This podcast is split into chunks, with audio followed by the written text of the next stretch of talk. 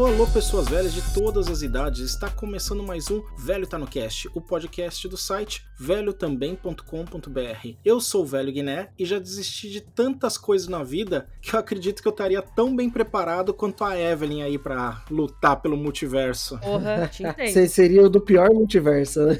O pior dos multiversos, né? Que é o que ela era. Que título. É, ela era a salvação, né? Ela era a salvação porque ela era. A mulher já desistiu de tanta nada. coisa na vida que tem uma versão dela que aprendeu aquilo. Muito bom, velho. I've seen thousands of Evelyns. You can access all their memories, their emotions, even their skills.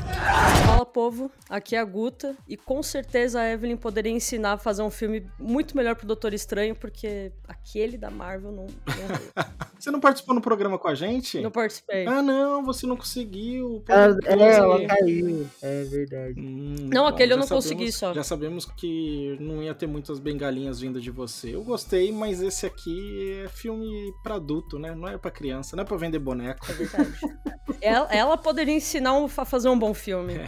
I am really good. I don't believe you. Fala galera, aqui é o João Paulo e aproveitando aí a deixa da Guta, é realmente poder, poderia ter tido um pouco mais de multiverso no filme do Doutor.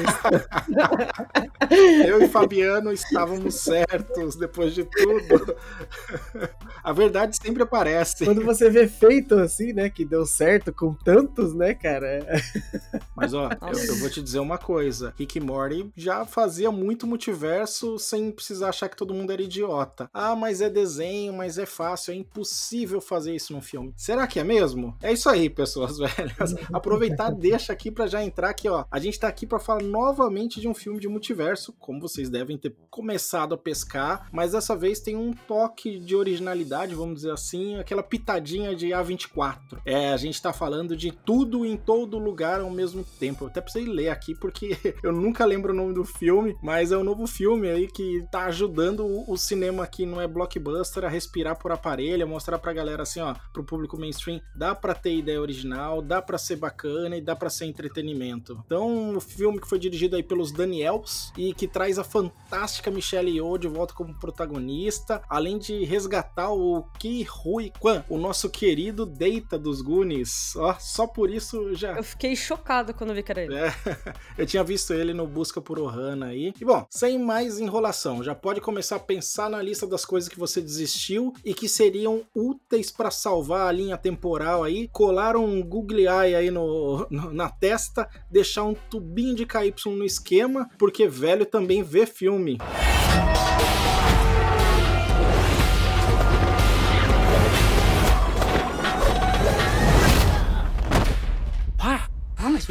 Cara, agora que você falou, é mesmo, é o Short Round. Eu sabia que eu lembrava dele de algum lugar. É o carinha do Indiana Jones. Pô, e é triste a história dele, né? Ele arrebentou, mas não- na época, né, nos anos 80, não Uhum. tinha muito papel de destaque para asiático. Ele deu linha. Se não for lutando, né, bem estereotipado. Ele não- ficou fazendo não muita teve coisa na jeito. China, né? Ele ficou com um penteadinho assim, que eu fiquei um tempão imaginando, por- pelo menos assim, uns cinco primeiros minutos, se não era um- algum Jack Chan, alguma coisa assim, porque tava com um penteado muito parecido com o Jack Chan, sei lá. Aí a voz não tem nada a ver, eu falei assim, mano, eu já Que vi coisa cara. igualzinha numa das versões dele. O jeitinho de falar. É, Nossa. Ah, Na tá. Não que- tem nada a ver com o Jack Chan a voz. Tem. Não, exato, só que a voz não tem nada a ver com a dele. Mas eu, eu tinha aquela impressão de que eu conhecia ele, mas não era o Jack Chan. o filme inteiro. Quem que é esse cara que não é o Jack Chan, mas eu sei que eu já vi ele em algum lugar. Mas é o que a Guta falou, ele ficou tentando a vida em Hollywood, em, opa, na China, foi trabalhar por trás da- das câmeras, até coreografista de dublê o cara foi, assistente, alguma coisa assim. É, eu dei uma- eu li antes uma matéria antes do, do- de assistir o filme, né? E na verdade nem liguei o Lé Concré, né? Nem vi que era ele, assim. Mas Uhum. parece que ele ficou coisa de, de, de 30, 40 anos longe das telas, né? Não- não Ele teve desistiu, mais- que ele falou, ó, pelo menos pelo que eu vi na entrevista dele, ele falou: se for pra ficar fazendo estereotipado, papelzinho assim, eu não quero, um abraço. E aí os Foi a caras. mesma coisa que eu vi. É, ele voltou aí pra fazer uma pontinha no Busca por Ohana, né? Que é um- uma homenagem, uma inspiração do Goonies. E agora voltou aqui pra ser o principal papel masculino, né? Do, do filme. Pô, mas ele mandou bem demais nesse filme, cara. Que isso. Tô muito Todo mundo bola. mandou bem. A gente já caiu na pauta, assim, galera. É, Nesse mano. multiverso, o programa é estru- estruturado diferente, tá? Então a gente já caiu na pauta aqui, assim. Eu vou tentar tirar essa fragmentação e voltar um pouquinho pra nossa estrutura. Que Eu a gente tá até a falando cadeira do puxando um pouco, assim, do nada. O filme é dirigido e escrito por duas pessoas que assinam aí como Daniels. Daniels. Esse duo é formado pelo Dan Kwan, de 34 anos aí, estadunidense, e Daniel Scheinert, Scheinert, um sobrenome meio de origem alemã, talvez, que tem 35 anos e eles se conheceram enquanto estudavam cinema no Emerson College em Boston. Se deram bem, decidiram trabalhar junto e ficaram fazendo videoclipe musical, o que explica muito esse filme. Inclusive fizeram Fiquei- eu duas fiquei, cho- fiquei chocada quando na pauta vendo o clipe de quem eles fizeram do. Eu fiquei, caraca, eu não imaginava que fosse eles. Qual que Jamais. te chocou? O do Turn Down for What? Do É? DJ Snake? Fiquei chocadíssimo. Eu falei, como assim? gente?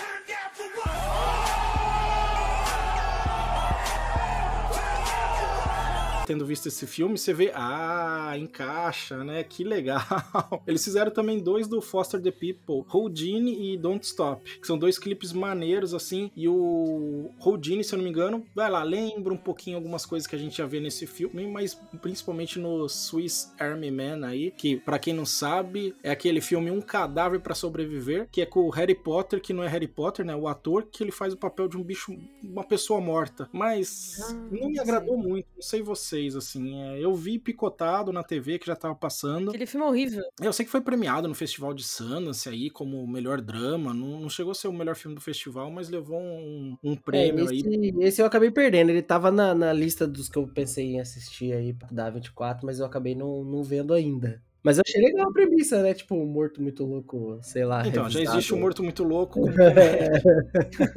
Esse aí, o que eu vi, ele exagera no ponto de peido, de piada assim, infantil, sabe? Não, não me agradou. Talvez eu dê uma chance pro futuro. E eu sei que esses dois caras, sem vaidade nenhuma, acho que eles só fizeram. Cada um fez um projeto separado e decidiram voltar. Estão há 10 anos trabalhando nesse roteiro. Vi uma entrevista deles aí que eles disseram. E aí, nesses 10 anos, surge o multiverso da Marvel, surge Rick e Morty, surge o fantástico Homem-Aranha no Aranha Verso. A gente se olhava e só pensava assim: e lascou. Quando o nosso filme chegar, já era. Ah, eu não duvido que eles tenham ficado todo esse tempo fazendo, porque pela complexidade que ele traz, é, é um tipo de roteiro que demora muito. E eles disseram que foram inspirados por aquele filme Sherman's March, que é um filme normal baseado num documentário que é baseado num fato histórico que é um é, general da Guerra Civil estadunidense aí que saiu do norte pro sul com 100 mil soldados varrendo tudo e o objetivo dele era chegar no... Não, não sei se eram 100 mil. Era uma caralhada de soldados, só morreram 100. Daí veio o meu número pro 100 mil. E tipo, ele fez um caminho assim em linha reta e só parou quando chegou no mar, pelo que eu vi. E aí esse filme conta uma versão alternativa, como se num universo que ele se apaixonou aí no meio do caminho, pelo que eu tava lendo. Então eu acredito neles também, Guta, que ficaram tanto tempo pra fazer esse filme aí.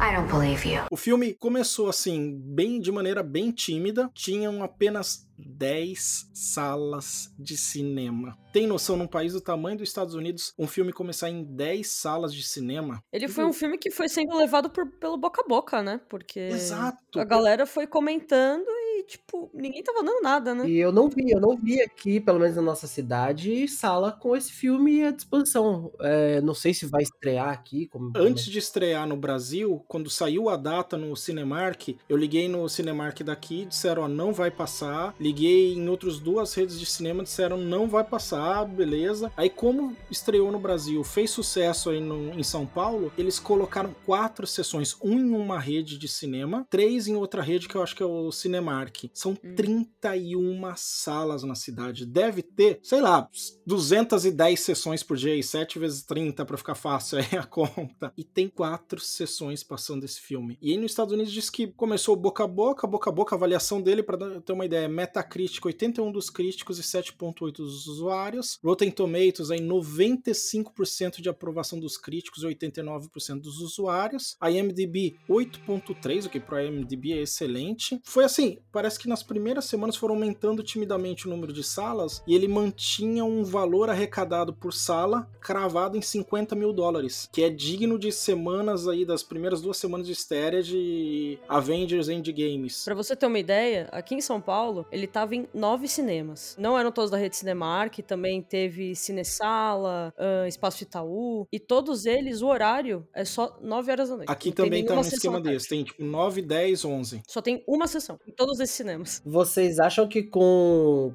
a pegada certa de marketing, etc., mais salas, ele teria atraído a galera em massa? Porque assim, a gente assistiu, eu gostei do, do, do filme, assim. Mas ele me parece ser um filme pra galera em geral. Tem alguma dificuldade de compreender? Eu não sei, eu não- tô só imaginando, assim. Eu não sei se ele Então, faria eu acho que sucesso. não, tá? O, o que, É. que aconteceu, JP, pelo que eu tava lendo? Ele começou nessas 10 salas, começou a cravar, tipo, o limite máximo possível de arrecadação em cada sessão. Como eu falei, cada sala rendia aí 50 mil dólares, o que era o máximo. Então eles que. O filme tinha custado até então, parece que 17 milhões de dólares. Quando começou isso, começou boca a boca, colocaram mais 8 milhões de dólares em marketing, foi para chegou a bater 3 mil salas de cinema. E pelo menos até fazer a matéria aqui, até fazer a matéria, eu tô me sentindo importantão, até fazer o podcast aqui, já tinha batido 92 milhões de dólares, recorde absoluto aí pra A24. Quase quadruplicou o investimento inicial. Pelo que eu vi, foi o maior. Acho que o maior ganho deles de um- em um filme da 24 foi, foi esse. Foi, Foi o, que mais teve bilheteria, né? Aham. O que teve mais bilheteria no mundo e chegou muito perto aí de passar o maior bilheteria caseira que segue sendo o hereditário, com 40 e tantos milhões de dólares, mais 40 milhões fora. Aí ele tem tipo um milhão de dólares a menos em casa, mas em conversação tem 50 milhões fora e crescendo. É engraçado que aqui em Paulo ele teve. Ele teve sessão de imprensa, mas ele foi divulgado de uma maneira muito pequena. Tanto que assim, É um pra mim, né? pra mim foi por spam.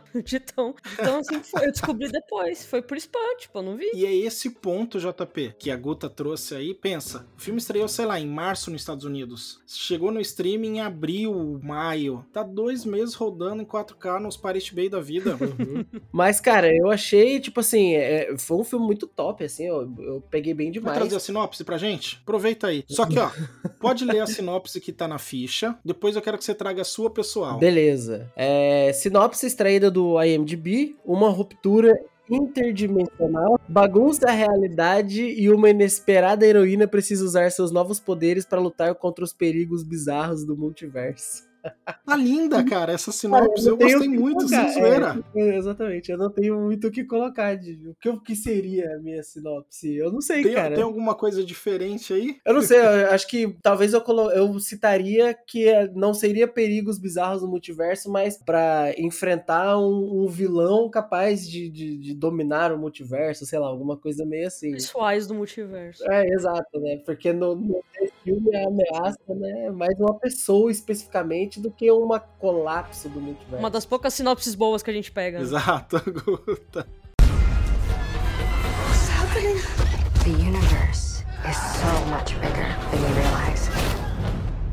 O filme passou por muita coisa pra chegar onde chegou. A coisa que eu achei boa aí de ter aparecido Rick e Morty, toda essa galera e ter dado um impacto neles, é que originalmente ia ser um filme baseado no relacionamento marido e esposa, e o papel foi feito pro Jack Chan. Olha aí, eu sabia que Olha ele tava aí, lá, ó. a alma dele tava lá. É, daí não sei o que se passou. Tem esse toque de que, putz, vai ser mais uma coisa muito parecida com o resto. Vamos trazer uma abordagem diferente. Aí eles imediatamente disseram que pensaram na Michelle Yeoh e que ela ia ser uma lutadora de MMA, porque eles não tinham grana. Então a ideia era aproveitar o máximo possível, licenciando imagem de lutas dela, de apresentações e tudo. E o nome da personagem era Michelle. Ela falou, vamos mudar isso aí. E aí veio a história por causa do Dan, que é descendente aí de, de diversas origens asiáticas, não é só chinês, né? Tem também, ah, esqueci a outra nacionalidade na família. E aí veio essa, putz, vamos fazer uma mãe de uma família de imigrantes enfrentando o desafio de viver num mundo desconhecido, porque o filme já começa assim, aquela loucura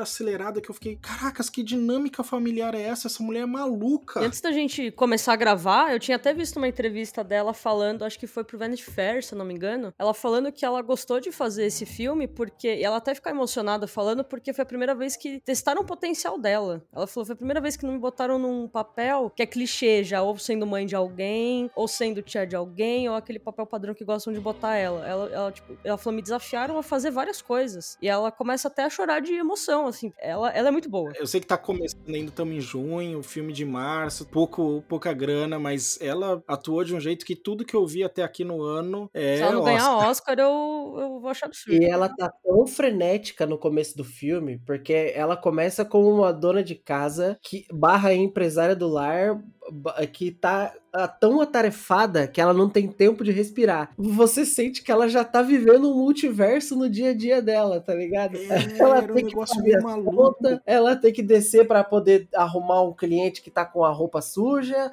ela tem que ter um cara que prendeu, perdeu a, a sacola dele foi perdida não sei aonde, que o marido não sabe onde é que tá. Tem que resolver com a filha dela, que quer apresentar a namorada pro pai dela, que é um velhão tradicional, sabe? Tipo assim, mil coisas ao mesmo tempo. A vida da mulher é um multiverso, né, basicamente. Exatamente. Ó, mas todas as mães que estiverem nos escutando aí vão se identificar com ela. É incrível, eu me considero um marido totalmente participativo, assim, mas é nítido o quanto a carga da Mulan é mais puxada que a minha. Tem mil desculpas. Ah, é que o Kaito gosta de fazer algumas coisas só com ela. Ah, é que a natureza do trabalho dela permite que ela tenha mais tempo livre. Desculpas é que eu posso dar um monte, mas infelizmente, cara, é- as mulheres que verem esse filme aí vão se identificar muito aí com, com a carga que é colocada extra nelas. E ali eu já tava ficando assim, será que aqui é um multiverso? O que que é? Que dinâmica é essa? Que maluquice. Comecei, putz, grilo, eu não vou gostar desse filme. Não dá. O que que é isso? Não, e assim, o marido dela, ele parece muito alheio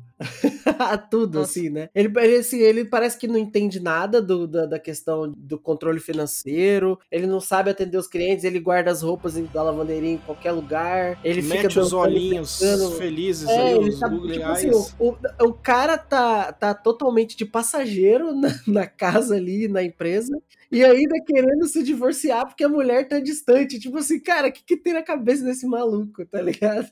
Ai, aí é da hora que tem uma cena que meio que dá um, um, um vislumbre de que ele tem alguma coisa estranha com ele, né? Que é quando ele. Ela vira a- o olho da tela da- que tá filmando e ele passa a dar uns mortais por cima das, das máquinas de lavar. Vocês tiveram assim, curiosidade de ver o que aparecia na câmera de segurança escrito? eu não vi. Eu botei Você 4K na TV aqui, tela grande, pausei, voltei. Aí primeiro aparece assim, é Calculating Route. Aí, depois, aí quando ele começa a ter uns sinais assim, aí depois aparece é, Establishing Connection, Connected. E aí é quando ele começa a fazer aquelas coisas malucaça lá. Puta que da hora. Ah, eu imaginei assim, cara, esse maluco é o que? Ele é um espião secreto? Que Eu dá não tinha ideia do que esperar o filme. Eu só sabia É, que tinha um tipo, multiverso.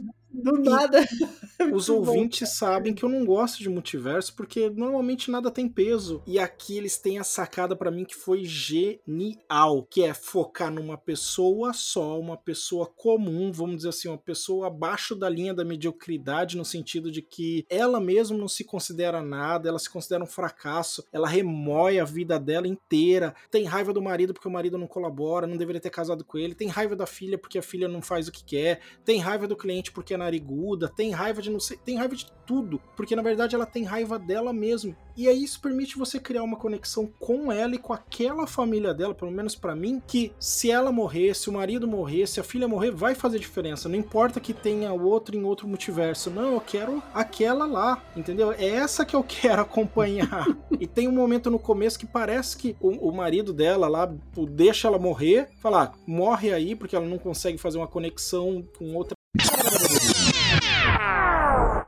ah, galera, tem spoiler do começo ao fim, como todos os nossos programas nos últimos, sei lá, 30 edições.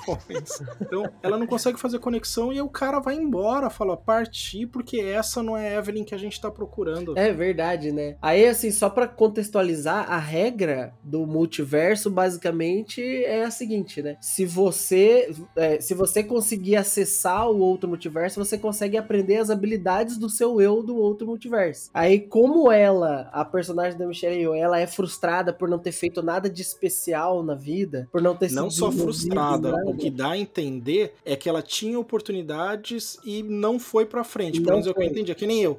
Eu já fiz seis meses de aula de violão, desisti porque o professor recomendou que eu desistisse. Então tem um, aquele momento criou uma ruptura aí no multiverso que passou a ter um velhinho Guiné ali que sabe tocar violão. Eu Exato. jogava bola sete, seis vezes por semana, nunca aprendi, até o momento que eu desisti. Então naquele momento ali, ó, criou um multiverso que tem um Diogo que sabe jogar bola. E o Então. que dá a entender no filme é que ela foi desistindo. Exato. E aí, como ela não se desenvolveu em nenhuma habilidade de forma específica e especial, ela vira tipo o receptáculo perfeito para todas as outras versões dela do multiverso. Ela pode explorar todas as outras versões e aprender de tudo. E aí o filme gira em torno disso. Cara, e aí cada coisa que aparece, né, velho? E aí É aparece Eles ah, ignoram coloca um fone blue, vamos dizer assim, em cada orelha, e aí tem que fazer uma combinação maluca pra você Nossa. se conectar. Essa é muito boa. Xixi na calça. E, tem, e quando ela começa a aprender, que ela emenda uma sequência ali, que até tem o auge do nojento, é quando ela tira o ranho do nariz do velho e põe na boca dele e conecta. Ela começa nos multiversos pra aprender habilidade que fica sensacional. Cara, que aula pra Doutor Estranho. Ah, o público é diferente. Ok, mas não vem colocar a culpa no público de que você não teve talento nem coragem de fazer uns multiversos diferentes. Não, e vamos combinar que esse filme é uma aula pra Doutor Estranho e Matrix, né? Porque são dois filmes que saíram esse ano e que não foram, assim, um foi, até- um foi assistível e o outro não foi, né? A gente tem que concordar nesse quesito, Não, né? Porque Matrix 4 não existe, assim como 3 e o 2. É, não canônico. a cena de luta desse filme é muito boas. A primeira luta já, Guta, que tá o nosso querido Deita aí e luta com uma pochete. Muito bom, né, É, cara? Muito bom. E a ideia foi do próprio ator. Eles estavam procurando o que fazer, como lutar. E ele falou: não, o meu cara tem que ter uma pochete, que o pai do Deita tem, e é o que mais zoa nos estereótipos de asiáticos. Então ele tem que ter uma Sim. pochete, só que a pochete tem que ser útil. E foi no momento da luta. Caracas, eu queria sair dali comprando uma pochete. Gil, se você estiver ouvindo o programa, ó, voltou pra moda em grande estilo. Vai comprar na Mesbla que tá voltando também. Ou o Mapping que tá voltando, não lembro. O Natal mais badalado da cidade. Na Mesbla, microcomputador Hotbit da Sharp com 64K. 3 milhões e 900 mil. Acompanha uma fita de autoinstrução do teclado. Aí, assim, é tipo, é legal que você falou dessa questão também, né? Que ela consegue trocar de multiverso se ela. se Ela não, né? Qualquer um que, que tenha o conhecimento consegue trocar realizando uma, uma ação que seja completamente aleatória, né? Tipo, fora de qualquer padrão esperado, né? Aí tem o cara que precisa enfiar alguma coisa no toba. Eu anotei aqui, ó. Porque a, a dinâmica da história, assim, é um grande dia, porque vai ter a festa do Ano Novo Chinês, se eu não me engano, e eles também estão sendo auditados na empresa deles pela Fazenda aí, pela Receita Federal dos Estados Unidos aí, o IRS, que aliás, Jamie Lee Curtis fazendo o papel da agente, desprendida de vaidade, divertindo assim.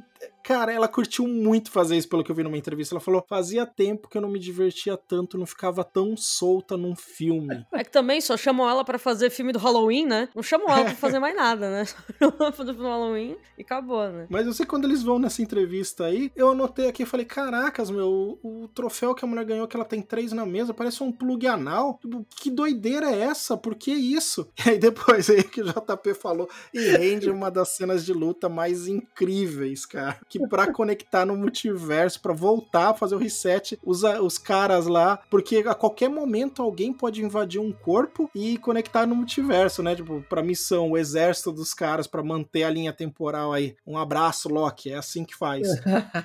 Colocar o alfinetadas. plug anal. Se eu não me engano, os Ó, dois Matrix caras de novo. luta, Só que não é na cabeça. e se eu não me engano, os dois caras que fazem essa luta são tipo o, o líder, né? Que é o carinha de que é um careca e um cabeludinho. Um com cabelo, né? Ele é, É. o líder do- dos dublês, que faz toda a parte de coreografia, e o outro é o parceiro dele de vida inteira trabalhando com isso. Talvez por isso seja uma das lutas mais foda. Os caras são entrosados. É, ficou muito bom, né? Da, Nossa, da- da- a parceragem na luta deles aí. Eu achei maneiro também a forma, tipo, tipo assim, da troca de, de personalidade do marido dela. Porque, assim, é, ele no universo dela, ele é um abobalhado total, assim, que não sabe o que tá acontecendo, é um estão perdidos, mas o ele que tá guiando ela, o ele do Alpha Verso, é- ele é o. Cara, ele tá totalmente conectado, ele sabe o que tá acontecendo, ele consegue lutar, ele consegue acessar as habilidades dos outros multiversos. Então é muito da hora, assim, de repente ele aparece. É. apaixonada, alucinada por ele, quer porque quer dar uns pega nele. Ela esquece do banana, né, cara? E lembra que, que o marido dela pode ser bereza, assim. Puta, é muito bom. The universe is so much bigger than you realize.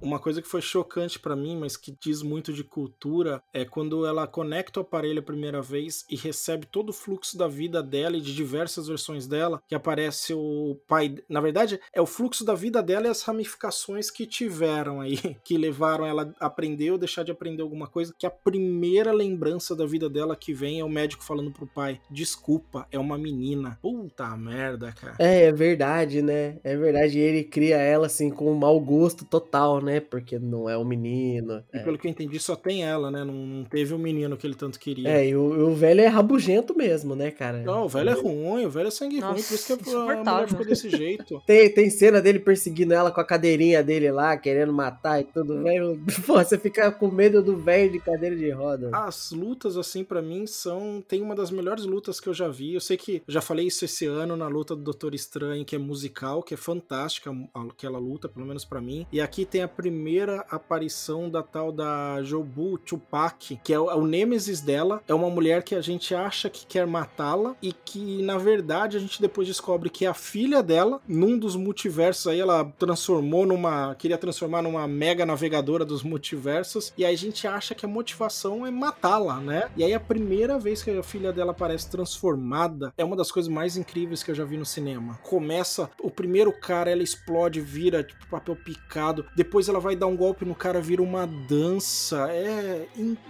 inacreditável. Não, eu achei incrível que ela canaliza tudo, tipo, numa rosca, assim, tipo, uma- um buraco negro dela, tipo, parece uma rosquinha, assim. Você fala, cara, que que é isso? É- Essa luta que, o- que você citou, Diogo, me fez lembrar da luta da Capitã Marvel, da. da, da- Miss Marvel. não, da Feiticeira Escarlate contra a Capitã América lá do- Ah. do, do filme. Ela ona, ela, ela destrói os dois primeiros, os dois primeiros heróis que ela tá enfrentando, e as outras duas ela meio que fica só no raiozinho. Falei, pô, É, olha essa tem uma explicação cara. no roteiro, né, ali. Tanto que eu defendi no programa e defendo aqui. Pra mim, lá tem uma explicação de roteiro que ela não quer matar, ela quer roubar o poder. Porque se ela quisesse, ela detonaria. Não, pra mim, foi pelo menos assim que eu vi. Aqui, a menina, depois a gente descobre que ela não quer matar a mãe. Ela quer acabar com o universo. Ela tá tão frustrada, tão machucada, com tanta dor ali dentro, que a mãe dela causou a ela em todos os multiversos que ela existe. Ela não vê mais propósito, né? Exato, não tem mais propósito. Nesse multiverso que é o que a gente acompanha, nesse universo que é o que a gente acompanha, a mãe dela chama ela de gorda, acha que ela tá em modinha de ser gay, de querer ter namorada, que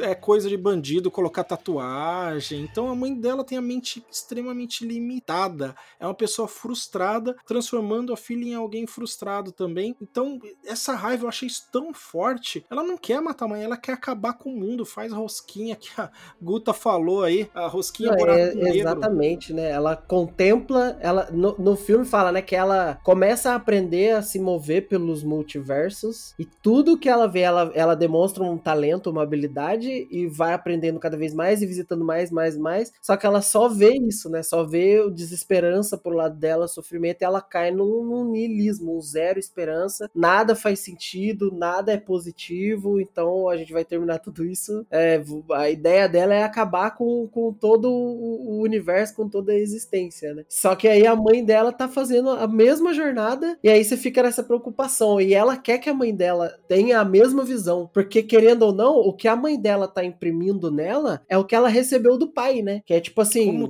toda história, né, dessas. Isso é, Exatamente. é bem clichê, vamos dizer assim, mas eles fazem de uma maneira que não dá pra acreditar que são dois molequinhos aí de nem 35 anos, nem 36, né, que um tem 35. Uhum. Não, é, e é assim, da hora que ela acha que a mãe dela vai vir junto, cara. Uma hora você vai cair na mesma, na mesma lógica que eu, e a gente vai juntas, né, pra, pra rosquinha gigante aqui e tal. Mas aí a Michelle consegue encontrar uma saída no último multiverso de todos, que é o dela, né? Tipo, Muito maneiro. Exatamente. E cada multiverso tem um propósito no filme. Até o multiverso do dedo de salsicha é um dos que me deixou assim fascinado. Porque tem um multiverso que todo mundo tem dedo de salsicha, bem Rick Morty, pra mostrar quem sempre fala: ah, é fácil fazer isso num desenho e é impossível fazer isso num filme. Eles fizeram. Mano, a Jamie Lee Curtis com aqueles dedos de salsicha é muito bom, cara. E a nêmesis dela naquele multiverso, ela é gay, como a filha. Ela Uhum. percebe que a agente da Receita Federal lá não é uma mulher terrível, inimiga dela, que é uma, só tá fazendo o trabalho dela. Ela ali é o multiverso que ela ganha empatia por diversas causas, assim. Não sei se vocês pensaram isso, tentaram pescar que cada multiverso. Eu vi mais de uma vez já, tá? e, e verei no cinema amanhã. Pra mim, a segunda vez que eu vi, principalmente, eu tentei pescar o que que tem em cada multiverso. Vocês tentaram isso? Vocês perceberam? É, pra mim pareceu assim que cada multiverso que aparecia era importante pra um dos personagens que ela tava interagindo. Não só Então, isso, eu imagino. Então, assim, por exemplo, esse universo da mão de salsicha era um, um universo onde ela tinha uma relação íntima com a mulher da Receita Federal. Elas eram amantes ali. E ela tava partindo o coração, como assim que ela. Assim como ela fez com a filha dela, assim como ela, é, sei lá, fez com a filha dela sofrer, ela tava partindo o coração da mulher da Receita. E isso trazia uma frustração pra ela que ela carregou pro multiverso onde elas estavam se enfrentando, né? E ó, a sutileza no meio do bizarro. Os dedos saem condimento quando tá na hora do prazer. e aí ela demonstra nojo, não só na relação mulher com mulher, né? A relação gay. Mas fica como se ela demonstrasse o nojo pelo que come- quando começa a sair as coisas dos dedos e gozar, vamos dizer assim, pelos dedos, ketchup e mostarda. E aí, pra mim, esse multiverso é o que ela ganha empatia. Uhum. Exatamente. Aí tem o multiverso do, do, do Hakatui, o Rokotui. Hakakuni. Nossa, melhor.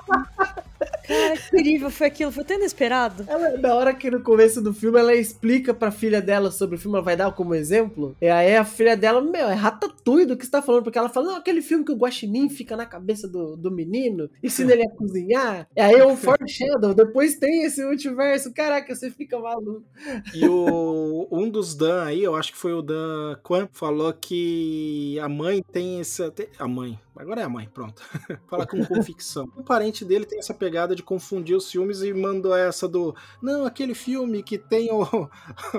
o Raccoon na cabeça do, do cara que é cozinheiro. E é a mesma história, né? Tipo assim, ela. Em um dos universos ela se frustra, revela o, o cozinheiro com o, o guaxinim na cabeça, acaba com a carreira dele, e ele é um dos caras que tá lá no, no universo central querendo dar porrada nela e ela tem que resolver o universo do guaxinim pra trazer paz pro cara, entendeu? Tipo, cara, é muito bom, velho. O melhor é que o Guaxinim você vê, tipo, um puta bonecão, assim, sabe? Tipo, ele tem todo esse aspecto de bonecão, assim, sabe? Você falou isso que é um bonecão. Vocês gostaram dos efeitos especiais? Ah, não, super maneiro. Esse é- tá mais Eu pra prático, né? Mas, E aí, então, vem a surpresa, JB, que eu tive quando eu tava vendo a entrevista dos caras. Sabe quantas pessoas trabalharam nos efeitos especiais de Doutor Estranho 2? Mais de 150 pessoas. Eram 10 empresas diferentes de visual effects, com pelo menos 10 a 20 pessoas trabalhando. Sabe quantos foram nesse filme? Cinco. Nenhum dos Porra. cinco nunca tinha trabalhado colocando a massa em visual effects aí. Na, Caraca. nenhum dos cinco. Um já tinha trabalhado como o que foi coordenador é o que tinha mais experiência. Então o que eles fizeram? Eles não tinham grana, não tinham experiência, eles usaram efeito prático. As cenas que ela navega no multiverso, a primeira cena da cadeira, que é sensacional, que o marido fala, ó, escreve um recado pra ela, coloca os fones e é a primeira vez que a gente vai entender como processo, como funciona o processo de, de viajar, que ela troca o tênis de pé, coça não sei o que e pensa no armário de produtos de limpeza e vai. Eles puxaram ela em câmera lenta e tudo que vai aparecendo é um rolê que eles deram com uma câmera em Nova York. Então ela tá de frente a duas TVs 8K indo devagarzinho pra trás e é tudo assim, é tudo efeito prático, é impressionante. Os caras foram ao limite assim pra conseguir fazer sem grana e sem recurso. O cara que trabalhou com a edição, que fugiu o nome dele, mas eu tinha visto. A edição foi feita pelo Paul Rogers. Isso mesmo. Ele faz edição desse filme, é incrível. Tipo, todas as cenas são muito boas e bem editadas, assim. Essa primeira cena da cadeira, tipo, quando você tá vendo ela editada, assim, dela, é, é- aquela cena é maravilhosa. Assim, acho que foi uma das melhores cenas que eu já vi, assim, com os efeitos e tudo mais. É, é muito incrível ver, tipo, sabendo agora que foram só cinco pessoas que estavam envolvidas nessa parte também. Muda totalmente a perspectiva e torna o filme melhor. Sim, é legal a cena quando ela tá. As cenas, né? Quando ela tá, tipo, meio que quebrando a conexão entre os multiversos e aparece aqueles múltiplos rostos dela, assim. né, Isso, tipo, esse a mesmo. sombra dos rostos de cada multiverso, que também provavelmente é um efeito prático muito bem feito aí. Ficou maneiríssimo. E nada como humildade, né? Porque olha a complexidade do filme, a gente tá falando que não tinha recurso. E diz que quando eles terminaram esse primeiro bloco, eles decidiram assim: vamos fazer uma cena inteira que apresente o conceito, vamos gravar, vamos editar, vamos finalizar e a gente volta com os atores e mostra pra eles. E diz que foi um choque quando os atores viram aquele primeiro bloco até a parte da cadeira. Eles falam: ah, é, essa é a pegada do que vocês querem, é isso que a gente tá fazendo. Aí diz o, o- um dos Dans que, ó, pega o filme sabendo disso, assiste o primeiro trecho e depois repara como os atores mudam completamente pra sequência, porque ali eles pegaram o espírito do que é o multiverso, eles estão muito mais soltos, tanto que tem cenas que acontecem ali que são de improviso, quando ela e o marido vão pra pra baixo da cama, pro lado da,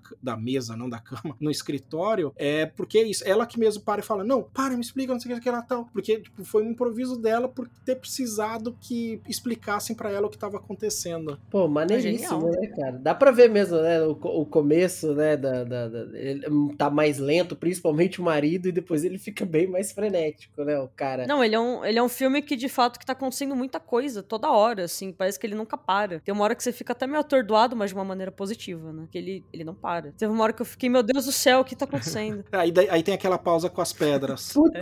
Também.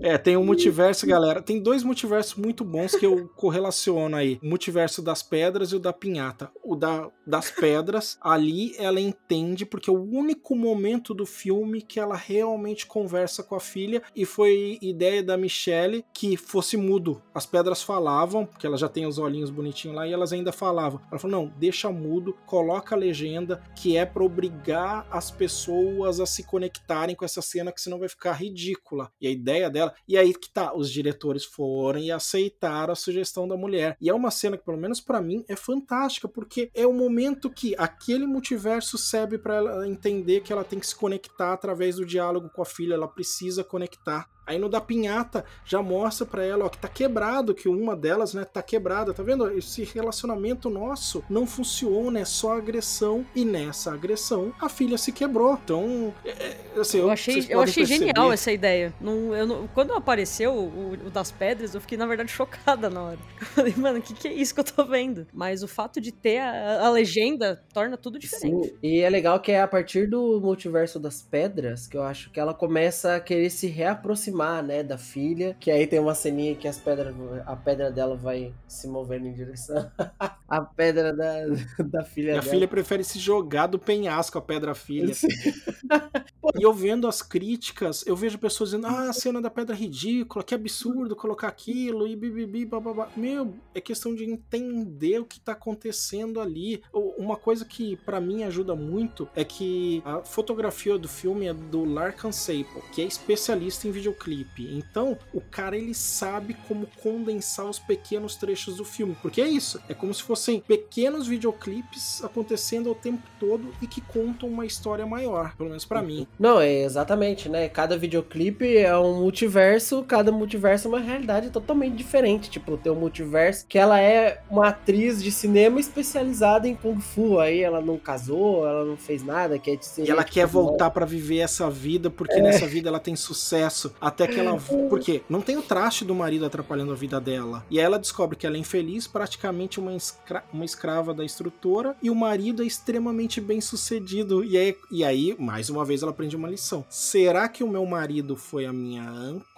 Ou eu sou a âncora do meu marido? Eu o prendi e ele não pôde explorar o potencial dele. E aí ela se conecta com o marido, entende que o problema não é ele, o problema é ela. E detalhe, nessa cena, os tapetes vermelhos são tudo colagem da, de diversos momentos da carreira da Michelle Yeoh, que era grátis, não precisava licenciar. Era barato Ah, e é não precisava mesmo? gravar.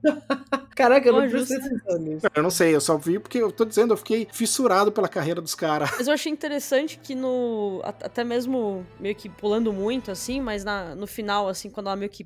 to- toda aquela volta, né? Que ela, ela tá toda meio dispersa, que a coisa tá falando ali e tudo mais. A, a Jamie Lee Curtis tá falando pra ela ali, ela tá meio dispersa, tipo, olhando pro lado, assim. Ela meio que, tipo, ô, você tá, tá ouvindo o que eu tô falando? Ela meio que volta, né? Porque ela tá nesse, meio que nessa. Pelo, eu, eu vendo, assim, pelo menos entendo isso, né? Parece que ela tá meio que lembrando daqueles universos, lembrando de toda aquela situação, mas ela vê que ela tem que estar ali, naquele lugar. Ela, faz, ela pertence àquele lugar, ela tem que estar ali. Então, aqueles outros universos existem, porém, ela pertence àquele, simplesmente. Então, é um toque que, mesmo que sendo muito sutil, assim, se você tiver prestando atenção, entenda como você quiser, pra mim faz muito sentido aquilo, pelo menos, né? Eu pulei muito, mas eu achei que combinava com o, o tópico momentâneo. Faz todo sentido, porque ela é uma mulher que nem gente falou. Tá tudo acontecendo na vida normal dela antes dos multiversos. Ao mesmo tempo, e ela não tá em lugar nenhum. Então, a, a vida dela é, é- Ela tá fazendo tudo em todo lugar, ao mesmo tempo, sem estar em lugar nenhum. Ela não se conecta com nada. É uma mulher amargurada, uma pessoa que culpa todo o resto, todo mundo pelos problemas que ela tem. E isso, naquele multiverso do, do Raccoon aí, do Guaxinim, fica claro, tipo, a culpa do que ela erra, e na verdade ela erra porque a mulher se conecta com ela, não é dela. Você vê, ali ela fica bem claro, eu culpo sempre os outros, ela culpa o cara e prejudica o cara mostrando o Guaxinim, simplesmente porque ela falhou. E mais uma vez, é mais um multiverso que parece largado pra gente dar risada, que é piadinha com o Guaxinim, é paródia com Ratatouille, mas não, ela aí ela tá aprendendo que a culpada é ela. Não, exatamente, porque só assim, né, ela vai conseguir quebrar o ciclo que o pai dela começou e ela tem total visão de que o problema da vida dela é culpa do pai, como que ela não consegue enxergar que o problema da vida da filha dela pode estar partindo dela, né? O problema do casamento dela pode estar partindo dela. Então é, é, é legal ela fazer essa autorreflexão enquanto viaja por cada multiverso, resolvendo devagarinho os problemas, que é o que culmina na luta final, né? Que é muito louco. E aí eu vi que tem, na minha visão maluca, pirado pelo filme, tem um multiverso que mostra pra ela que qualquer coisa que ela decidisse fazer, que ela fosse satisfeita com aquilo, ela seria feliz. Que é o multiverso que ela é aquelas pessoas que trabalham com sinal, com placa na rua apontando. Tipo, eu acho que o dela, no caso, é uma pizzaria. Pô, a pizzaria tá pra direita a 3 minutos. É um trabalho simples, vamos dizer assim, sem nenhum glamour. E ela é extremamente realizada e faz aquilo extremamente bem feito. O que, aliás, serve pra ela na luta contra a tropa de choque, que ela pega um escudo Muito e dá uma bom, né? aula pro Capitão América de como usar um escudo. Mais uma vez o filme ensinando a Marvel como fazer alguma coisa direito. Pô, da cara, Marvel. chama o cara, Marvel, pelo amor de Deus, dá uma moral pros malucos. Os meninos são bons e os meninos não são vaidosos, JP. Eles falando em entrevista, cara, um deles falando assim: eu foco nos atores pra tentar extrair o máximo. O, o Dan Kwan foca na, nas lutas, ele entende bem mais de coreografia, ele consegue se conectar. Os caras vão dividindo o trabalho sem vaidade nenhuma. Vamos ver por quanto tempo, né? Que eles É, conseguem tão- ficar nessa tão jovens parceria. ainda, né? Tem, dá, dá pra crescer e ficar muito metido aí. Dá, não, e dá pra que é natural da vida querer tentar algo sozinho, algo diferente, entendeu? Mas só deles assinarem como Daniels já é um sinal de pouca vaidade. Pelo menos vai ter um pro outro aí, né? No- Um sozinho não vai voar tranquilo assim. Sim. I am really good. I don't believe you. Pô, vocês falaram que a, ia ser a Aquafina, a atriz da. A filha se aquafina e não Pô, e ela conseguiu por a agenda. Finn, né? Dá um, meio, meio que lembra um pouco assim. E aí, detalhe, os caras descobriram essa atriz porque dirigiram, eu acho que é o trabalho que eles fizeram sozinho. Um deles dirigiu um episódio do seriado da Aquafina que participava essa menina, eles falaram: Meu, é isso. Porque o filme ganhou o, o Go Ahead, a aprovação para ser feito, se eu não me engano, em 2016, aquele esquema de pré-produção, montar equipe, conversar com, com atores, com atrizes, para começar a ser gravado em 2019. E aí, surpresa, pandemia. Eles gravaram um pedaço, depois precisaram gravar durante a pandemia. Por isso que tem algumas cenas, que nem a cena que a mãe, né, a Evelyn, conversa com a filha no carro. Elas não aparecem ao mesmo tempo. Uma tá de costas e a outra de frente, depois uma de frente e outra de costas. Que gravaram aí por, por telefone, assim, vamos dizer assim. Mandaram o videozinho curto no WhatsApp. Nossa, ó, tá aqui, ó, foi minha home cena, office. encaixa aí. Sim. Home office gravado. É. E o, o pai dela, eu reconheci ele de um filme, não sei se vocês já viram RIPD, Rest in Peace Department, sei lá, Policy Department. Eu não lembro, é um Oh. com o Ryan, o Ryan Reynolds e o... Ele é do Aventureiro Bairro Proibido. Não, não. Daniel Lopan. o pai da, da Michelle, o velhote mesmo. Então, Aventureiros do Bairro Proibido. Esse Eu não lembro dele nesse filme, Ah, não. É. Ele tá no. Os cintos, o piloto sumiu. Caraca, eu também não lembro. Eu assisti esses dois filmes, mas não lembro dele lá. Que é Talvez isso. Não, tava mas jovem, né? no Aventureiros do Bairro Proibido não tem como não lembrar dele, JP. Eu não lembro, velho. Que Caraca, eu assisti isso, faz tanto tempo. The universe is so much bigger than you realize. Um ponto que eu achei forte, assim, principalmente na Michelle, no, no pai dela, né, no vô da menina e no Data, é o fato dos sotaques. Porque eles falam mandarim, cantonês e inglês, e o inglês, dependendo de quem tá ali, tem um sotaque, que pra mim é um sotaque natural, que é estereótipo que a gente tá acostumado a escutar e achar que é normal. Aí tem eles falando fluente, até tem uma hora que a filha fala: What the fuck? Da onde que você aprendeu a falar inglês assim? Da onde surgiu esse inglês? Você tava me enrolando, mulher? que ela fala pra mãe. Cara, como que você identificou que eles estavam falando mandarim e cantonês? Porque eu vi numa entrevista. Porque eu via. Ah, o chinês é fácil entender, né? É fácil entender. Sim. É fácil a gente reconhecer que estão falando, porque é uma língua que tá cada vez mais comum a gente escutar no cinema. O, o cantonês, eu falei, meu, da onde saiu isso, cara? Não, não tem ideia. Aí eu fiquei curioso das línguas faladas no filme e tava lá também. Cara, eu não, eu não percebi que tinha dois idiomas, eh, tipo, não ingleses no filme. Não, não, não percebi mesmo. Ah, só? Aqui, aqui tem audição. Cultura, né? Eles têm uma diferença que, que dá, pra, dá pra perceber. Eu vi duas vezes JP e já tô planejando a terceira, cara. É, sim. Mapeando cada, cada ceninha desse filme aí pra, pra lembrar bem. I am really good. I don't believe you. O que, que vocês acharam da trilha sonora? Cara, não sei. Eu achei, eu achei a trilha sonora muito boa. É de uma banda que chama Som Lux. E os diretores olharam pra eles e falaram: "Ó, esquece tudo que vocês fizeram. Vocês têm liberdade total pra fazer o que vocês quiserem. Quanto mais vocês quiserem usar coisa alternativa, fiquem à vontade. Os caras chegaram ao ponto de chamar aquele cara do Outcast. Putz, agora eu esqueci o nome dele. Alguma coisa Nossa 3000. senhora. E ele, Eles? tá, ele não só tá na trilha sonora, como ele toca uma flauta que ele mesmo inventou e fez pra ele. Meu Deus do céu, que loucura. Não, os caras extrapolaram, assim, chamaram os caras velhões, chamaram gente nova, fizeram uma trilha sonora, assim, parece que são mais de 50 tracks aí pra, é, pro, pro filme. Já sabe que vai dar trabalho pra editar. Mas a trilha sonora é boa mesmo. Ela é bem, ela é bem variada, na verdade. Então teve um momento É que quando eu- isso. depois que eu assisti o filme eu procurei até a trilha sonora porque eu achei ela muito boa. E eu também achei, me marcou assim. São 49, são 49 músicas, títulos. Ah, desculpa, JP, eu falei 50. Mentirosos. aí que tá dos caras, né? Tipo, vão ser diversos multiversos aí. vai- vão ser vários universos, multiversos. É como é confuso. Então não dá pra você fazer uma trilha uniforme pra tudo. Dá pra fazer num filme que os multiversos tem três ali e é sempre o planeta Terra. Sim. Não, achei genial. Eu não sabia disso. Eu também não sabia. Eu, eu fui atrás de informação Programa com informação, aqui tem informação! Pra ver quem que fez a trilha sonora, quem que fez fotografia. Que eu acho a fotografia ela tão simples. Os caras não tinham dinheiro pra locação, gravaram quase tudo no mesmo prédio e muda uma coisinha, vai pra uma outra sala, vai pra um corredor e muda completamente a pegada do filme. Pra você ver que você não precisa ter tanto dinheiro pra fazer um filme bom, né? Então, isso que eu fiquei pensando, Guta. É, ainda assim, de, de filme, né, de produção aí, tudo, foram uns 10 a 15 milhões de dólares. É bastante. Depois, somando tudo, mais uns 10 de propaganda. Tipo assim, o que, que é barato, o que, que é caro, né? Tipo assim, esse filme custou 25 milhões de dólares. Nossa, é tão barato, mas, cara, não parece tão barato. Não, não é barato. Pra gente não é, mas você pensar num estúdio, é barato. Pensa é numa pra- Fox, você pensa numa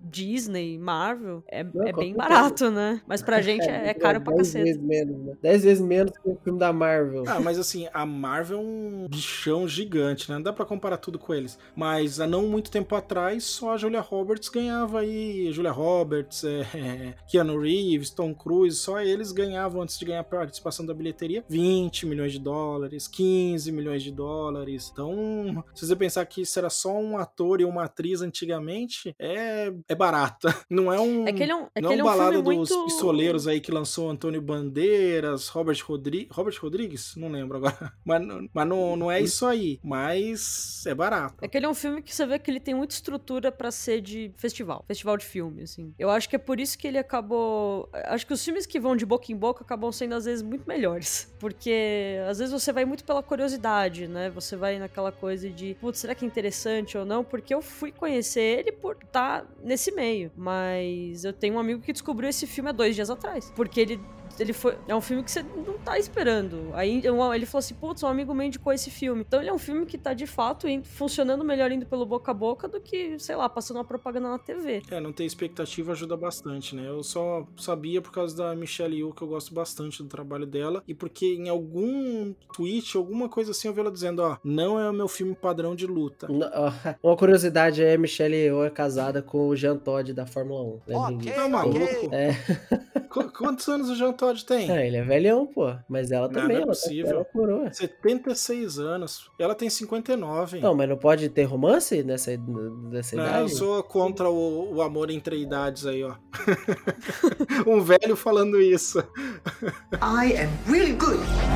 I don't believe you. Esse filme, ele é, ele, é, ele é tipo um filme A24, né, cara? É um filme com uma pegada independente, sem amarra nenhuma de estúdio, com total Ah, o estúdio não deixaria sair um filme desse. Ia cortar, ia Imagina. mandar reduzir o multiverso. Ah, Uhum. Imagina o multiverso da pedra. Você fala, ó, no auge da ação, um filme de 2 horas e 20, quando a galera estiver cansada, assim, querendo que acabe, você para tudo, deixa mudo e coloca duas rochas, duas pedronas aí na tela. É só, é só a 24 que vai te dar essa liberdade de fazer isso. Uma Fox não vai deixar alguém fazer isso. Uma Sony. vai. talvez a Sony Imagina até a dê, Disney. mas, enfim. É, a Disney não Dependendo do, do selo que a Sony lançar, talvez ela até deixe, né? É, Cara, ela Disney deixaria se fosse filme do Adam Sandler. Porque filme do Adam Sandler, eles deixam ele fazer tudo. Netflix, talvez. A Amazon. É, a Netflix deixaria se fosse o Inominável lá fazendo filme, porque ela deixa ele fazer Nossa. Qualquer coisa. Deixa ele pra lá, deixa o rancor pra lá. I am really good.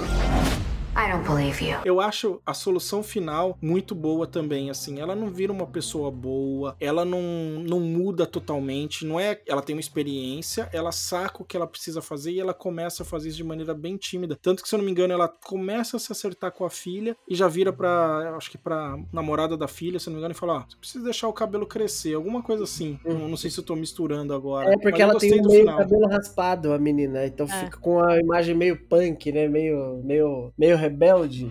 E aí ela manda essa. Mas é bem isso mesmo, né? Ela usa a experiência dela em cada multiverso pra resolver cada um dos problemas que ela tem e ela não consegue lidar, né? Então ela usa a experiência dela lá com o universo da salsicha pra ter uma, vamos dizer assim, uma certa conexão com a mulher da Receita Federal e poder resolver os problemas que ela tem ali. Ela usa o multiverso dela sendo famosa pra resolver o problema com o marido dela, pra entender um pouco o que ele passa. E aí ela resolve também o problema com a filha dela, né? Que é o principal problema do, do, do filme, né? Que é evitar todo mundo entrar no universo da rosquinha e ir pro saco. Mas sim, ela segue a dona da lavanderia, ela segue casada, ela segue filha daquele pai. Aliás, ela dá um beijo no marido e aquilo tem um poder assim muito, muito forte. Eu trabalho com algumas pessoas de origem asiática e tendo a experiência de estar fora, é muito normal a, a troca de cultura, né? de perguntar ah, como que é você com a namorada, como que é sua família, como que são seus pais.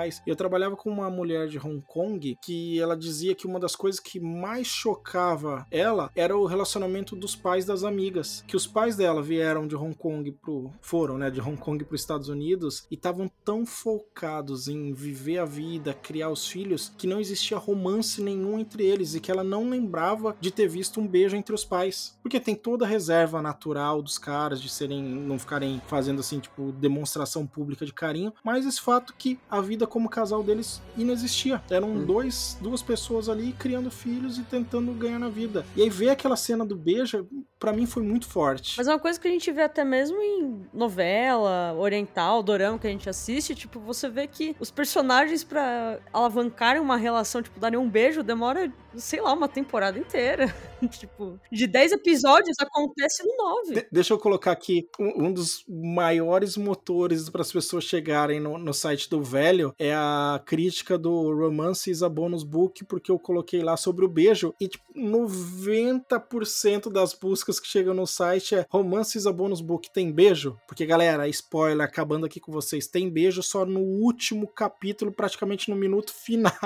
É o único beijo Caraca. do seriado aí. E é um seriado de romance, hein? Nas novelas da Globo, o casal se encontra no primeiro dia, beija, e aí tem rolo todo em seis meses pra no final eles casarem. Ficar junto. I am really good.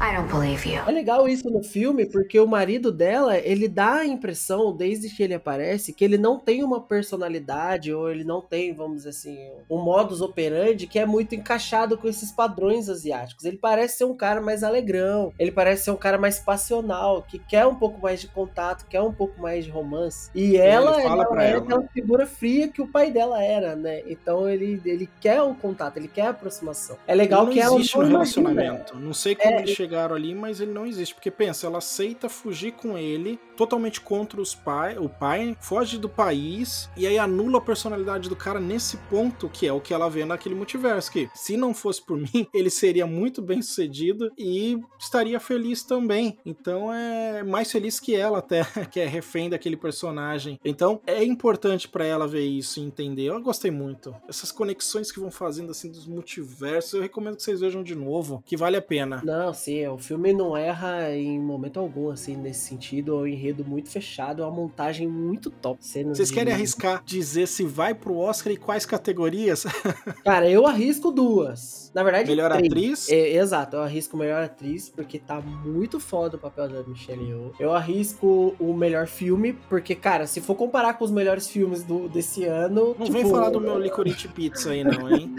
Não, não. Licorice Pizza, beleza, mas, cara, aquele filme do pesadelo lá, do, do Bradley Beco do Cooper. Pesadelo. É, mano, tipo assim. Tá um VTNcast pau. 029, galera. Vocês veem o que a gente pensava do Oscar e nossas apostas. Então, então, é um filme que, pô, que dá um pau em vários filmes ali, é, é, é pau a pau, então ele poderia estar lá. E tem um que eu não lembro qual que é, que é, eu não sei se é edição ou montagem, que mostra, tipo assim, a construção do filme, né? Eu acho Roteiro que. original também. É, porque assim, eu- por exemplo, a cena que a, que a filha dela tá, trans, tá, tá mudando de multiverso, né? Ela vai virando a cabeça, assim, como se ela estivesse fazendo um tuning de rádio, assim, ó. Cada, cada centímetro é um multiverso, e quando ela para, ela para em um que ela quer entrar. Tipo assim, é uma montagem muito maneira dessa cena, essas colagens entre os multiversos, das cenas de luta, a quebra entre um e outro. Eu acho que ficou muito louco essa parte. E eu acho que tem chance que se ou a filha dela pode, a atriz que faz a filha dela pode concorrer também, a atriz principal ou coadjuvante. Porque, de certa forma, a filha dela também é principal, né? Então, existe sempre a possibilidade, às vezes, até deles colocarem ela pra concorrer na mesma categoria. Se não, eu chuto a possibilidade de atriz coadjuvante também. Eu Pode ser. gostei bastante, assim, montagem definitivamente tem que estar, roteiro, melhor filme, melhor atriz, porque é muito bom. Uhum. E lembrando dos filmes que a gente viu esse ano, olha... Até agora é o melhor.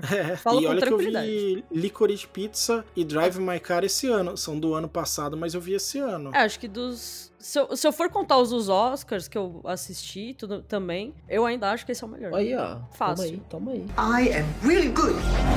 I don't believe you. Como nem tudo é alegria nessa vida, os diretores já estão falando que estão pensando na continuação. Precisa? é um Tem história pra isso? É, teria que, pra mim, só se tirassem o personagem dela do centro, talvez, né? Só que assim, ela é o melhor ser pra viajar entre os multiversos, né? Então, é Não, assim, tem eu eu aqui, ó. Eu já desisti de tanta coisa que Entra, você entra na filha dela, talvez, e cria, mas eu acho que não precisa, cara. Deixa quieto, pelo amor de Deus. Também Até acho que explorarem o conceito do filme com outro, eu não sei, eu não vejo. O que você acha, Guta? Eu acho que não tem necessidade nenhuma. Eu acho que, igual o Pedro falou, poderiam até talvez explorar, sei lá, alguma coisa da visão da filha dela, enfim. Mas eu não vejo necessidade nenhuma. Por mim, não, não precisa. faz outra coisa, faz outro filme, mas não faz uma continuação. É, cara, a rosquinha foi evitada. O que pode ser pior que isso pra ela ter que resolver, na real? Exato. A origem da rosca, sei, não, não precisa. É, não, Tantas piadas, a, a queimada de rosca. comprida da rosca. A gente conseguiu chegar até, sei lá, uma hora de programa sem uma piada com a rosca queimada. A gente falou de plug anal e não falou da rosca queimada. Maturidade lá em cima. Aliás, o simbolismo espalhado em tudo. Vocês separaram que os- o filme gira ao redor do círculo. Ela tem uma lavanderia, que é um milhão de janelinha daquela. A primeira Uhum. cena que aparece da família, que eles estão fazendo os negócios da receita lá do imposto de renda, eles aparecem num espelho redondo antes de aparecer a família. Uhum. Depois, um momento que começa a mostrar a vida dela dentro da lavanderia, a imagem é de dentro da máquina de lavar com aquele círculo redondo. Jamie Curtis circula um detalhe importante que é quando ela tem a quebra, assim, se desestabiliza Ela- totalmente. Ela um círculo do, do, do- do chamado ali, né, meu? Sim, a rosca tá em todos os lugares, isso é verdade. A rosca tá em todos os lugares, todo mundo pensando na rosca. Uma piada demais, já foram todas as piadas, abraço. Quem, quem tinha que, que fazer piada com rosca fez? Mais alguém? Mais alguém? Já tá bom.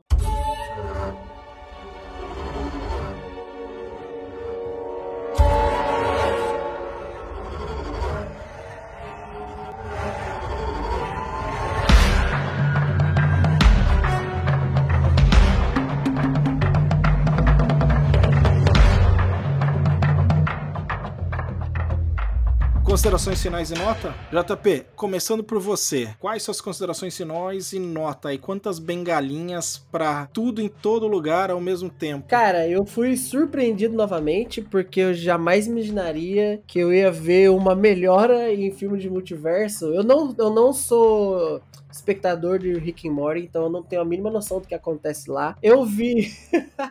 eu vi o filme do Doutor Estranho e achei extremamente satisfatório.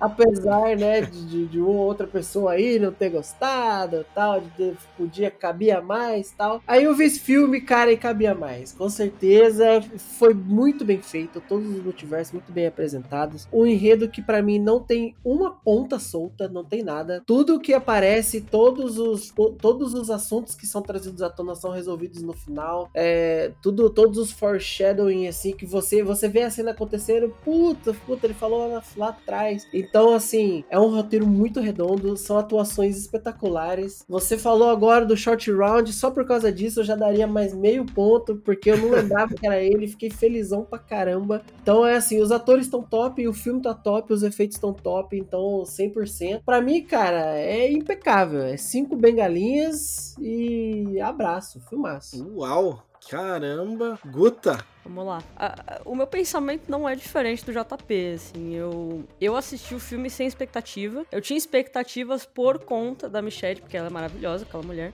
Então eu já tinha expectativa aí, e por ser da 24. Então eu fui com a mente aberta ali. E também você vê trailer, eu vi só o comecinho do trailer, e daí eu parei pra não pegar nada. Foi uma surpresa boa, a edição é boa, ah, a trilha sonora é boa, o elenco é muito bom, a história realmente ela é bem fechadinha, então eles têm que escutar a gente que não tem necessidade de uma continuação, pelo amor de Deus. Vou mandar um e-mail. Acho que a gente pode mandar pro saque deles avisar. Então, assim, o filme, ele é perfeito. Pra mim, ele é redondinho, que nem a rosca. E, então,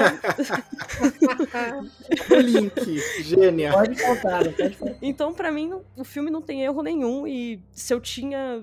Pra mim, é cinco bengalinhas fácil. Eu Uau, botaria... gente! Por mim seria 10, mas como é de 1 a 5, então vai ser 5 mesmo, sem erro nenhum. E tudo que a gente foi discutindo sobre acrescentou ainda mais o filme pra mim e me deu vontade de assistir de novo. Olha, até agora duas notas 5. Tamo junto, tamo junto, Guta, tamo junto, é nóis. E você, velho, o que, que você achou do filme? O que eu achei do filme? Acho que o filme é muito bom. Fato, assim. Todos nós, assim, a gente tem momento na vida que a gente para e pensa no e se, sabe? É, ou o Arif aí pra fazer uma referência a Marvel. E só com isso, pra mim, o filme já criou uma conexão imediata comigo, assim. É sério, tem diversos momentos da minha vida que eu penso e se. Eu não sou uma pessoa infeliz, eu não sou uma pessoa amargurada, nada disso, mas é normal. E todas essas coisas que a gente pensa assim de decisões que a gente toma, que são momentos emblemáticos e que a gente é natural fazer isso, sabe? Não precisa ser algo triste. É um exercício que eu até me faço a cada ciclo de sete aniversários aí. Aqui o filme traz isso como um mote, como um motor aí da história. Uma mulher extremamente amargurada que faz isso no- da pior maneira, que é tudo que dá errado na vida dela é por causa dos outros. Então ela vai gerando um e se dentro de um e se dentro de outro e se. E E, cara, terem usado uma mulher comum como a gente, para mim é outro momento de conexão sensacional, uma decisão excelente. É, usar tipo, as limitações do, de grana para pegar, ter soluções criativas. Pô, pensa, cinco pessoas trabalhando em efeito especial de um filme de 2022 que é visualmente lindo, sabe? Pegar uma banda e falar, ó, não tenho grana para contratar um grande compositor, um Hans Zimmer, um John Williams, sei lá quem tá vivo aí que poderia trabalhar nisso. Então dá liberdade total para uma banda fazer isso, pegar um, um, cara que dirige videoclipe para fazer edição de um filme inteiro. Tipo, meu, é, é, tudo, tudo muito, muito legal assim, sabe? É colocar num prédio só. Putz, eu tinha escrito aqui o que eu falava, fui me perdendo porque a emoção vai falando mais alto, assim. É... Eu não sei o que eu mudaria do filme eu fico pensando, não vejo como eu conseguiria mudar. Ele tra me tratou feito uma pessoa inteligente, sabe? Trata o telespectador como inteligente, como uma pessoa que vai entender, te explica muita coisa pegando pela mão de maneira discreta, justamente para você se sentir inteligente. Eu não sei, eu me perdi aqui porque são cinco bengalinhas com um sorriso no rosto e a certeza de que eu vou ver esse filme muitas vezes. O meu filme predileto da vida, quem acompanha aqui o Velho Cast já escutou, segue sendo desde a primeira vez que eu vi o Fabuloso Destino de Amélie Poulain, porque é um filme que, para mim, diz muito sobre você ser protagonista da sua vida. E aqui essa mensagem tá também, ó. Você é protagonista da sua vida, cara. Você toma as decisões. Não é nada de meritocracia, tá? Não vem com esse papo aqui, não. Mas é simplesmente que você é o protagonista da sua vida. Não importa o que você queira fazer com ela. A responsabilidade é sua. Então, cinco bengalinhas, galera. É, a gente viu o filme e ficou com a impressão de que estava realmente acompanhando um, um clássico perene né? Um filme para todo sempre. Não tem como Sim. envelhecer esse assunto. Então, realmente foi uma obra-prima, assim, eu acho. E eu espero que as pessoas também. assistam, assim, porque ele é um puta filmão e, infelizmente, não, não tá tendo em toda a sala de cinema o suficiente como deveria ter e horários uh, possíveis que as pessoas consigam ir. Então, eu espero que. Eu nem imagino em qual serviço de streaming deve sair isso. Eu não sei onde saiu lá fora, na verdade, né? Então, eu espero que saia logo e as pessoas dêem uma chancezinha, assim, porque ele é tão bom. Eu acho que é um futuro cult aí, como o JP falou, um clássico. E é isso, galera. Obrigado por terem seguido até aqui. Espero que vocês realmente vejam esse filme, que vocês deem uma chance. Espero que vocês tenham feito isso antes de escutar o programa por causa dos spoilers. Um abraço e até a próxima. Valeu.